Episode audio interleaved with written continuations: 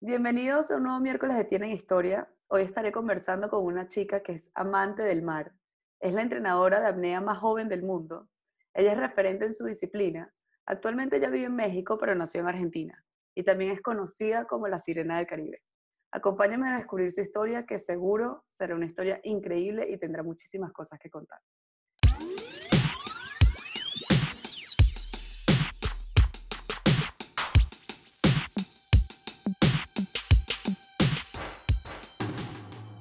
Bienvenida Valentina, ¿tienen historia?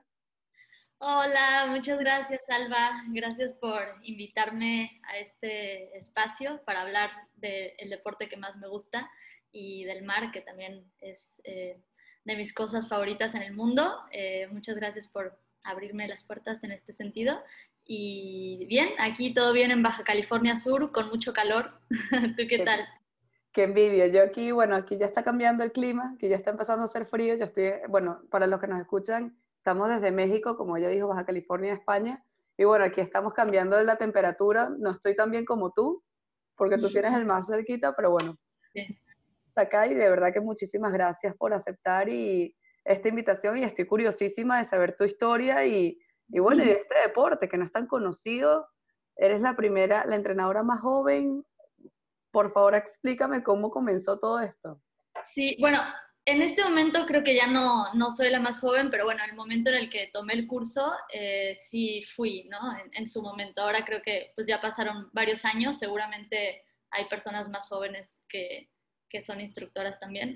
¿Y cuántos años tenías cuando, cuando, te, cuando comenzaste? Cuando comencé, cuando tomé el curso de instructora, tenía 19 años. Pero comencé a hacer apnea, el primer curso de apnea lo tomé a los 16 y pues realmente como me crié en el Caribe, o sea, siempre estaba en el mar, em, o sea, desde chiquita, eh, viví, yo me crié en Playa del Carmen, Quintana Roo, en México, y nos mudamos ahí, mis papás son de Argentina y yo nací en Argentina, pero a los tres años eh, mis papás decidieron que querían alejarse de la ciudad y querían que su hija se criara en el mar. ¿Tus papás no me quisieran adoptar a mí? Sí, sí, la verdad que agradezco mucho esa decisión. Entonces, bueno, pues en Playa del Carmen, en los principios del 2000, no había infraestructura casi, ¿no? O sea, habían muy pocas cosas para hacer. Entonces, todo el tiempo íbamos a la playa, al mar, y pues yo estaba, pasaba mucho tiempo snorkeleando o en los cenotes, que son unos cuerpos de agua dulce en, en Playa del Carmen. No sé si has escuchado de los cenotes. He escuchado, pero no sé mucho del tema. Ok, bueno, si, si quieres luego podemos hablar un poquito de los oh, cenotes. ok, ok. eh, y sí, entonces como que fue algo... Eh, sí, como se dio de manera, o sea, siempre me gustaba el mar, era muy acuática y cuando yo descubro que existe un deporte que se llama apnea, ¿no? O sea, yo ni sabía que, era, que, se, que habían competencias y que la gente podía ir súper profundo, o sea, no tenía idea y cuando me enteré me pareció una cosa increíble y me acuerdo que en, su momento yo estaba con un novio que él hacía apnea y entonces yo lo a bajar así un montón y decía, ¡wow! o sea, tuviste una influencia de él.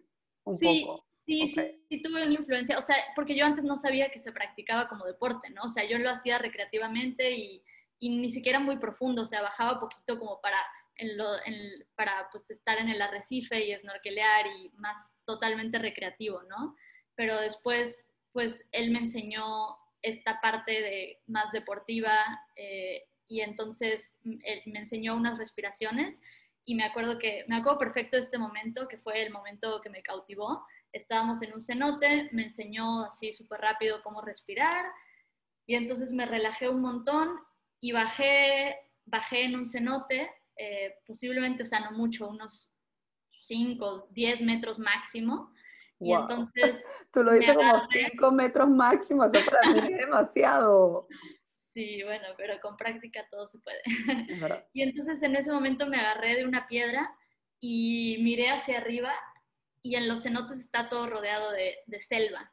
Entonces desde arriba se ve la selva, pero de una perspectiva totalmente diferente. O sea, si tú miras, si estás abajo del agua y miras hacia arriba, se ve, o sea, como una obra de arte.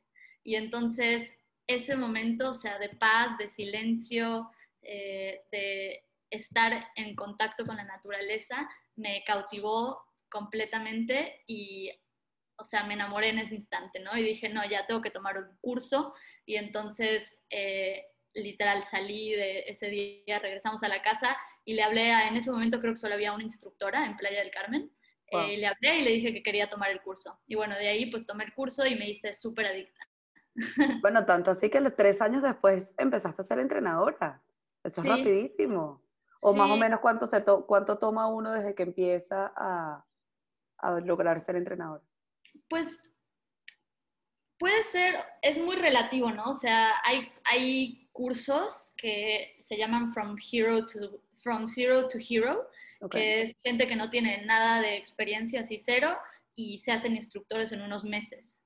O sea, realmente mm, se puede hacer en poco tiempo, o sea, se podría hacer en un año, pero bueno, también es bueno ir como adquiriendo experiencia, ¿no? Porque también de un instructor vas a aprender eh, cosas que ellos aprendieron por su propia experiencia.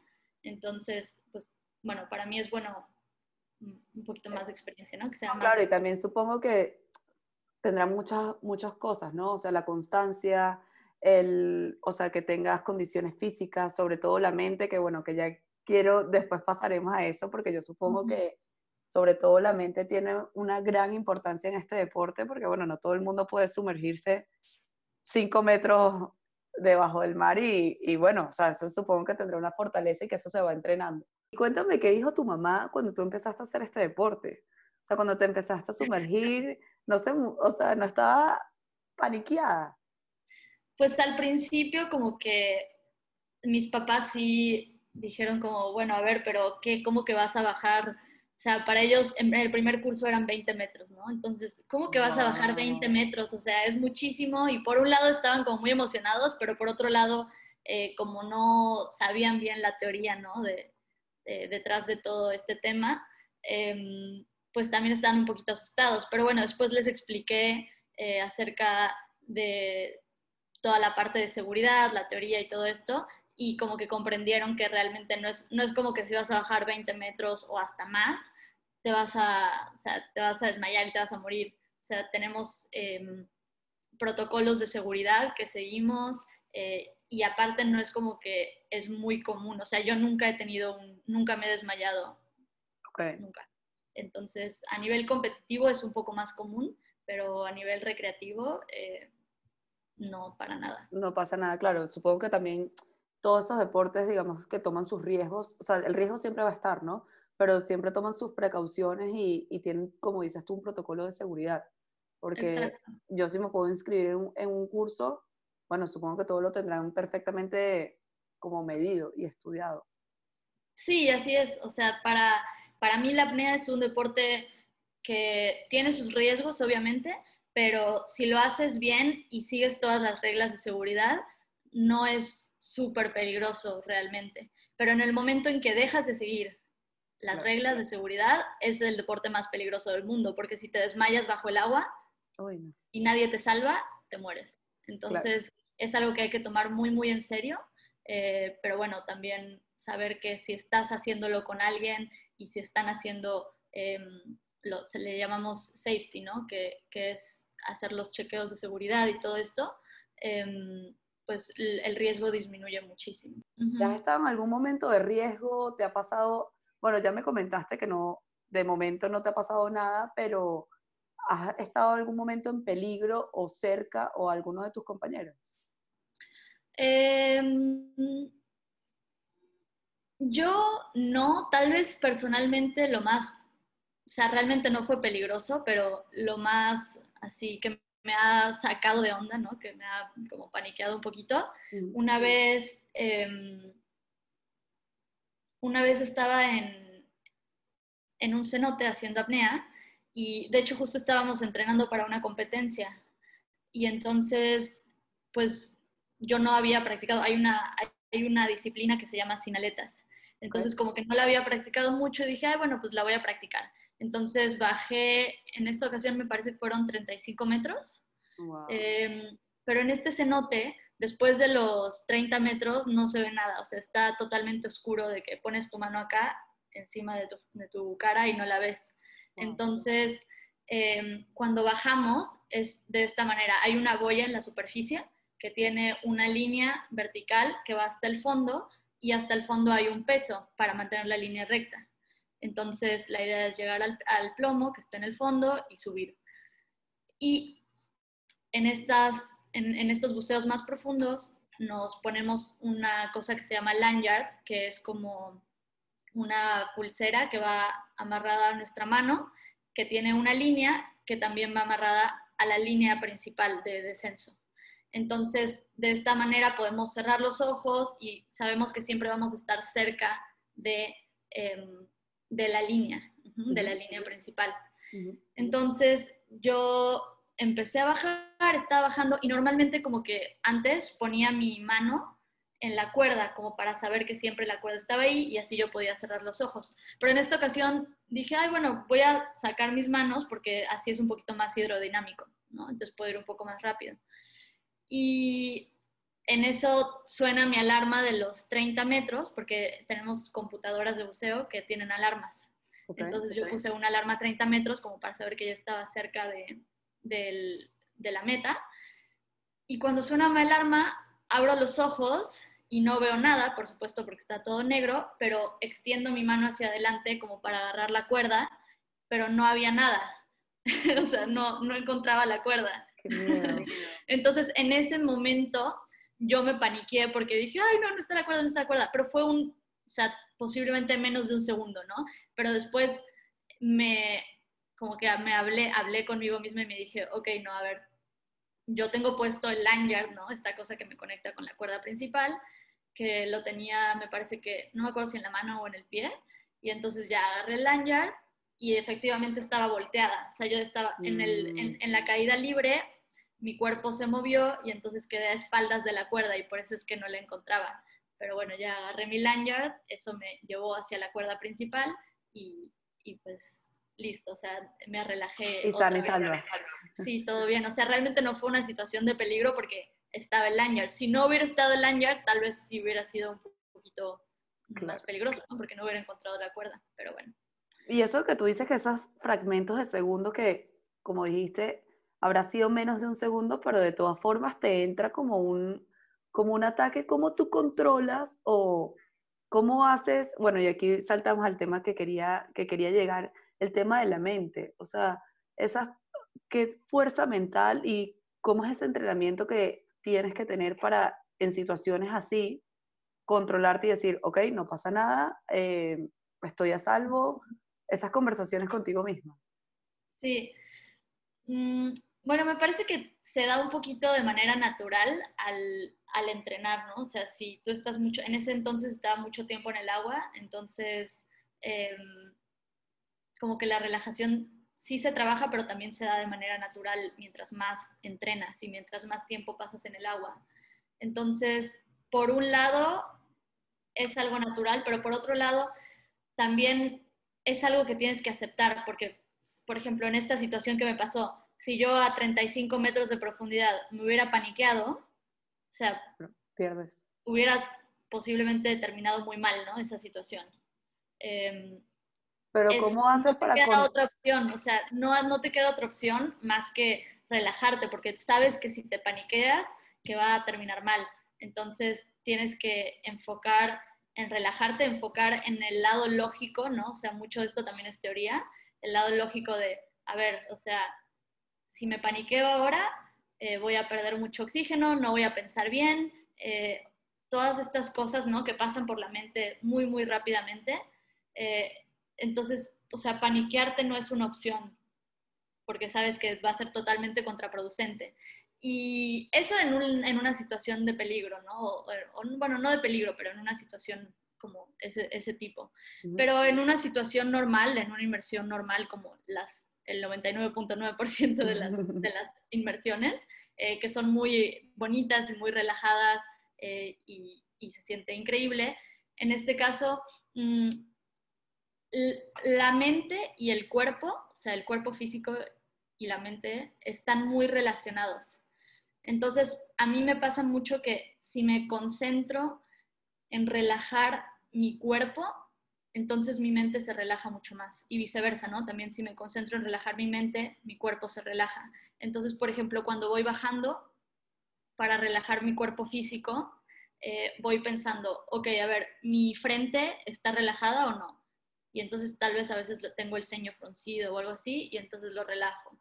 Y también eh, los cachetes y la lengua y el cuello, eh, el, el pecho, el diafragma, el abdomen, o sea, todo, todo, todo el cuerpo y eso hace una gran diferencia. Por un lado eso y por otro lado la parte mental. Em, a veces hago visualizaciones antes de la inmersión y visualizo que el buceo es perfecto, ¿no? Y que todo sale perfecto y que mi técnica es perfecta y que me siento súper bien y con sensaciones positivas y todo. Y eso mm, me ayuda mucho y es como, o sea, cuando hago el buceo es como si ya lo hubiera hecho, ¿no? Y para eso sirve la visualización. Y mm, por otro lado, a veces también em, me digo a mí misma como un mantra de estoy dormida, o sea, como que me estoy durmiendo, porque el estado de máxima relajación que uno tiene para mí en la vida cotidiana es justo antes de dormirte. O sea, en el momento justo antes de dormirte no estás pensando en nada, estás súper relajado y estás, o sea, en una paz mental muy, muy grande, ¿no? Entonces, eh, eso es lo que intento, ¿no? Y ese estado mental es el que intento llegar cuando hago una inmersión y por eso es que utilizo este mantra como de estoy dormida, me estoy durmiendo, ¿no? Y, y como pensar en cosas positivas. Qué bonito, qué bonito. Nunca había escuchado a alguien que antes de practicar o tener ese mantra piense sobre todo en el momento antes de dormirte. No lo había pensado nunca. Eres súper valiente al hacer este deporte, no solo por todo lo que implica sino por la fortaleza mental y lo que tienes que desarrollar para, para convencerte de esas conversaciones que tienes que tener contigo misma. Por supuesto que, como tú comentaste, hay una parte, eh, una parte teórica, perdón, donde todo lo estudias, pero bueno, yo creo que al final, a la hora la verdad, uno ve las cosas en la práctica. Y, y, bueno, la verdad que te felicito muchísimo por, por tener esa fuerza mental y, y, y con, entrenar la mente, que yo creo que eso es algo que es un desafío y también es lo bonito de tu disciplina. Sí, es muy bonito. Gracias, gracias. No, de nada. Y, sí, es muy lindo, la verdad. Eh, es, es, un, o sea, llega un punto que es, es, un gran reto, ¿no? O sea, para cualquier persona a diferentes profundidades, para cada quien, es un reto, pero definitivamente es un deporte muy mental. Eh, muy mental. Para mí, la mente posiblemente sea el aspecto más importante del deporte, pero bueno, también tiene eh, otros lados, ¿no? Y es lo padre de la apnea que eh, hay muchas, involucra muchas cosas, ¿no? O sea, también está la parte de la flexibilidad que te va a ayudar a adaptarte a la profundidad, eh, está la parte del dióxido de carbono, que bueno, ya es un poquito más específico si no, no sabes del tema, pero bueno, también entrenamos el dióxido de carbono y el ácido láctico, eh, que la tolerancia a estos dos gases que nos ayudan a, poder tolerar más, aguantar la respiración. Em, también, ¿qué más? O sea, sí, o sea, en general, digo, para los deportistas que, que, bajan muy, muy profundo, también tienen que hacer un entrenamiento de base, ¿no? Y estar eh, fit, estar físicamente o sea, no nada sí, más. Tienes que tener una condición física, claro. Sí, pero en general, o sea, es un deporte que cualquier persona eh, saludable puede hacer, que la curva de aprendizaje es muy rápida, entonces eh, la mayoría de la gente que toma el, el primer curso eh, baja entre 16 y 20 metros. Entonces, aunque suene, o sea, cuando no sabes nada del deporte, suena como, ¿qué? 20 metros, pero, pero es algo alcanzable para, para la mayoría de la gente. Eh, entonces, eh, si, si alguno de nuestras personas que nos están escuchando les interesa, pero les da cosa y piensan que no van a ser buenos y que no aguantan nada, he tenido un montón de estudiantes que piensan así y que terminan aguantando más de dos minutos de, de estática y bajando 20 metros. Entonces, eh, es algo creo que que, que es muy lindo, ¿no? Para, para experimentar y cualquiera. sin duda que sí, yo creo que es algo además bastante llamativo, o sea, llama mucho la atención porque, por ejemplo, no sé si te, te ha tocado personas que sean muy ansiosas o personas que sufran mucho de estrés. Supongo que la apnea será un reto bastante importante, ¿no? Porque, claro, una persona que esté en constante estrés o que trabaje bajo presión o que tenga muchísima ansiedad, el hecho que le tengas que decir que tengan que sumergirse por tres minutos, bueno, supongo que te ha tocado alguna, algunas personas sí, así. Sí, eh, eh, tuve una persona que le daba miedo el agua. No te puedo creer. ¿Cómo le va a dar miedo el agua? Tuvo una experiencia eh, traumática en buceo con tanque, scuba, y desde ese entonces como que le daba miedo estar en el agua, ¿no? Y estar sumergida. Y bueno, tomó el curso justo por eso, ¿no? Como para, para intentar em, superar ese miedo. Y digo, por supuesto que fue un reto para ella, pero bueno, finalmente bajó, me parece que fueron como 12 metros. O sea que para una persona que, que le tiene miedo al agua me parece un, muy buen número. Eh, y sí, también me ha tocado mucha gente que tiene ansiedad y justo por eso también eh, están, toman el curso, ¿no? Como para, porque piensan ¿Y que... ¿Qué le enseñas? ¿Qué les enseñas a esas personas que tienen mucha ansiedad o que tienen mucho estrés? ¿Cómo son esas primeras? Pues para ese tipo de personas, no enfocarse en el número. Porque en el momento que se enfocan en el número, les da más ansiedad y entonces ahí ya no aguantan nada. Pero si les dices, enfócate en tu relajación, enfócate en sentir bien, o sea, no importa cuánto bajes, no importa cuánto tiempo aguantes, mientras tengas esta sensación de relajación y que se sienta bonito, que se sienta lindo, que se sienta agradable. Y entonces, en el momento que sienten agradable, se van a quedar más tiempo bajo el agua y van a poder bajar más. Entonces, eso es lo que, lo que para la gente con ansiedad me eh, yo he... les, has enseñado eso, o sea, le, dices eso. Y, y, te han sorprendido, o sea, alguna persona que decía, yo ni de coña no puedo hacer esto y de repente terminan siendo los mejores. Bueno, quizás no los mejores, pero sobresalen. Sí, sí, de hecho la semana pasada tuve un curso y una chica que me dijo, no, es que yo quiero tomar este curso porque eh, soy guía de, de, snorkel, pero siento que no aguanto nada cuando bajamos eh, en los arrecifes y así, o sea, no aguanto ni 30 segundos, bla, bla, bla. Y nada, tomó el curso y le fue súper bien. Este, bajó 18 metros, eh, aguantó muchísimo, aguantó como 3 minutos y medio y muy fácilmente, que para un curso de principiantes es, es muy bueno. Sí, le fue, le fue súper bien.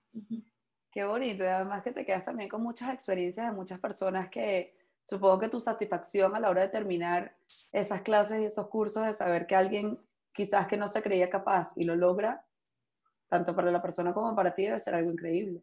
Sí, es lo que más me gusta. Me, me encanta poder compartir este deporte, poder compartir esta pasión que tengo y, cuando realmente veo que la gente le cautiva, ¿no? Y, le gusta mucho y también se enamora, o sea, hay gente que me ha, hay gente que me ha dicho, Valentina, o sea, yo soy una persona antes y después de la apnea. Oh. Hay, hay, hay, un par de personas que, que, me han dicho esto y para mí es lo más gratificante, ¿no? O sea, agradezco muchísimo poder, poder transmitir eso. Claro. Y Valen, cuando tú comenzaste, eh, ¿había más mujeres que practicaban apnea? ¿O fuiste tú una de las pioneras? Pues sí, sí, habían más, habían chicas que lo hacían, no tanto como hombres, pero sí, habían, habían algunas mujeres. Eh, pero, por ejemplo, en ese entonces había un grupo de Facebook eh, en el que estaban todos los que tomaban el curso con, con la, instructora, la instructora que yo tomé el curso. Primero, había un grupo de Facebook, entonces a veces los fines de semana siempre hay que ir con alguien, no puedes hacer apnea solo. Entonces yo siempre estaba buscando gente con quien entrenar y entonces ponía en el grupo de Facebook, hola, eh, ¿alguien quiere ir a entrenar este fin de semana a un cenote? Y entonces mm, alguna que otra persona me respondía, ¿no? Y entonces terminaba yendo ese fin de semana y conocía por eso muchas personas nuevas.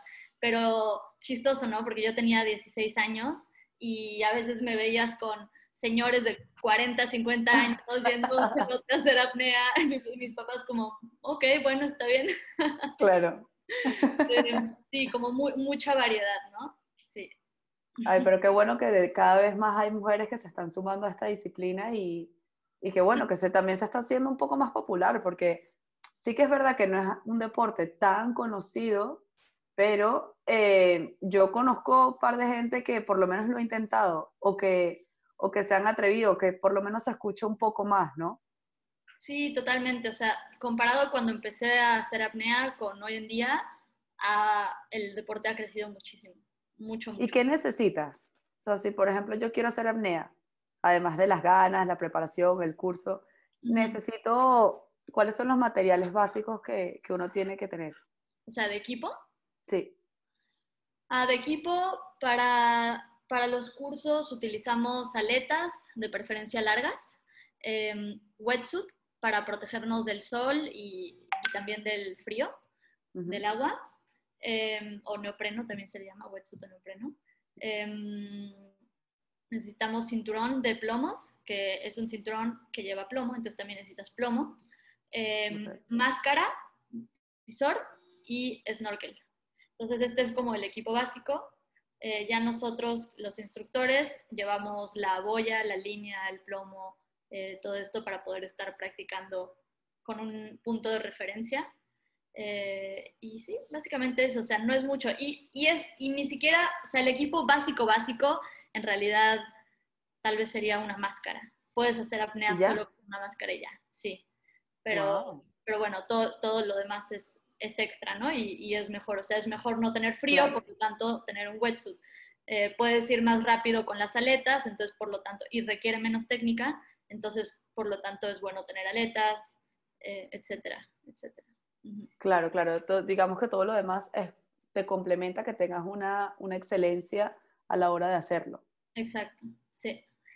¿Y cuáles son tus metas o qué quieres lograr tú cuando termines la universidad? ¿Quieres seguir siendo instructora? ¿Has ido a competiciones? ¿Cuáles son más o menos tus aspiraciones con el deporte? Em, bueno, sí, que definitivamente quiero seguir siendo instructora, quiero seguir enseñando. Eh, y no he tenido mucho, mucha experiencia en competencia. He ido a una competencia oficial, fui el, año anterior, eh, justo hace un año, y hace como tres años fui a una, eh, como no fue oficial, fue más como entre amigos y así. Ok. o sea, fue muy chiquita local. Y entonces sí, no, no he ido como a competencias internacionales o algo así, pero bueno, la, que fui el año pasado me gustó mucho, la verdad que lo disfruté un montón y entonces eso como que me, me, me, dio muchas ganas de seguir, seguir practicando, eh, seguir yendo más profundo. Lo que pasa es que también para entrenar hay que tener acceso a profundidad y aunque vivo cerca del mar, eh, tener acceso a, grandes profundidades aquí es un poquito difícil, ¿no? Entonces, por, eso... porque es difícil para encontrar más profundidad hay que agarrar una lancha y, y pues, salir Tienes que irte más medio lejitos. Y bueno, es bastante caro. Entonces, básicamente, sí, básicamente por eso. Em, entonces, ahora como que decidí enfocarme más en mis estudios y en dar cursos. Y ya saliendo de la uni, sí me gustaría competir, me gustaría irme a algún lugar que, en el que tenga acceso a profundidad muy fácilmente. Eh, y tal vez estar ahí, no sé, dos meses entrenando muy seguido y a ver, me gustaría saber qué tan profundo voy, porque realmente lo que me ha, lo que me ha parado antes no han sido las ganas de respirar, o sea, todavía sentía que tenía mucho aire, pero sino la ecualización. Y la ecualización em, es algo, o sea, que se trabaja. Entonces, sé que si practico podría bajar, podría bajar mucho más. ¿Y cuánto es lo máximo que has llegado? a bajar? Em, lo máximo que he bajado con vialetas, o sea, con dos aletas, subir y bajar, se llama peso constante, eh, son 50 metros. Y la disciplina que más me gusta es sin aletas, y lo más que he bajado son 40 metros. Wow, bueno, es que claro, yo para mí todo eso es impresionante, todos esos números. Y se puede, o sea, claro que se puede seguir bajando, pero ¿cuál sería como el, o cuál es el récord, ¿no? De la que mujer ha bajado más de 40 metros.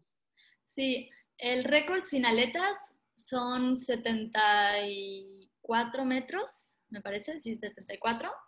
y el récord con Vialetas ah, está por los 90 y creo que 96. Se, se rompió hace poquito, no recuerdo si 94 o 96.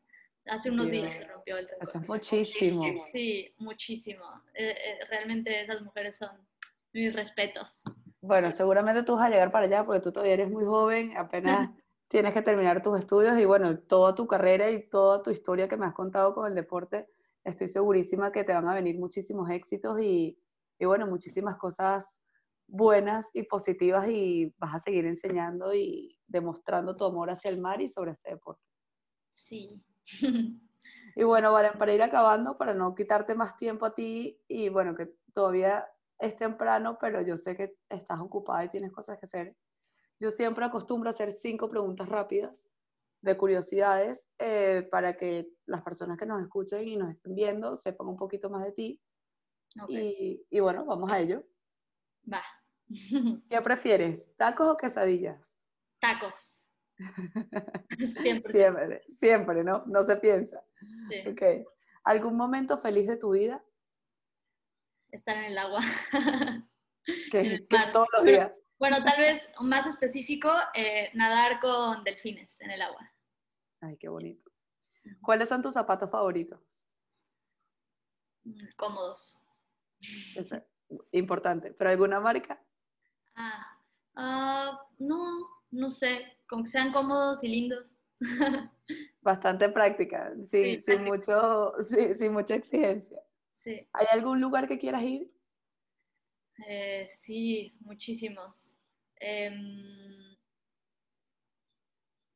ay, mm, ¿el Ártico? Ok. Wow. Eso debe ser impresionante para hacer apnea. Sí, frío, pero impresionante. Frío e impresionante ambas. Y algo que nunca puedes dejar, que siempre tienes que cargar contigo. Mm, música, Spotify. sí, Spotify. Sí, yo creo que ya eso es algo que nadie puede, no, o sea, uno lo necesita para el día a día. Uno no puede estar sin, sin música. Pero qué bueno, bueno, estas fueron las cinco curiosidades y Valentina, una vez más, de verdad que muchísimas gracias por estar acá. Aprendí muchísimo sobre la apnea, cosas que no tenía ni idea, no sabía, creo que tenía más o menos una idea de lo básico, pero no tenía mucha noción de qué trataba, sobre todo de la profundidad que puedes bajar. La verdad que me ha dejado bastante sorprendida con todo y te deseo el mayor de los éxitos. Estoy segura que vas a lograr muchísimas cosas. Y bueno, cuando vengas a Europa, España o donde sea, espero encontrarme contigo y poder conocer. Ay, sí, bueno, muchas gracias a ti, muchas gracias por abrir este, este eh, podcast para, para que la gente pueda escuchar este tipo de historias un poquito diferentes. Eh, me parece una idea genial. Eh, así que mil gracias por invitarme y nada, te deseo también mucha suerte en todos los podcasts. Muchísimas gracias. Bueno, tu historia sí que es bastante distinta. Así que todas las personas que hayan escuchado, los animo a que hagan apnea o que lo intenten. Y si no, contacten a Valentina, que da unos cursos increíbles y síganla en sus redes sociales sobre todo. Uh, muchas gracias. Chao. Bye, linda tarde. No olvides suscribirte y síguenos por las redes sociales arroba tienen historias rayita abajo es. Te espero el próximo miércoles con una nueva historia juntas.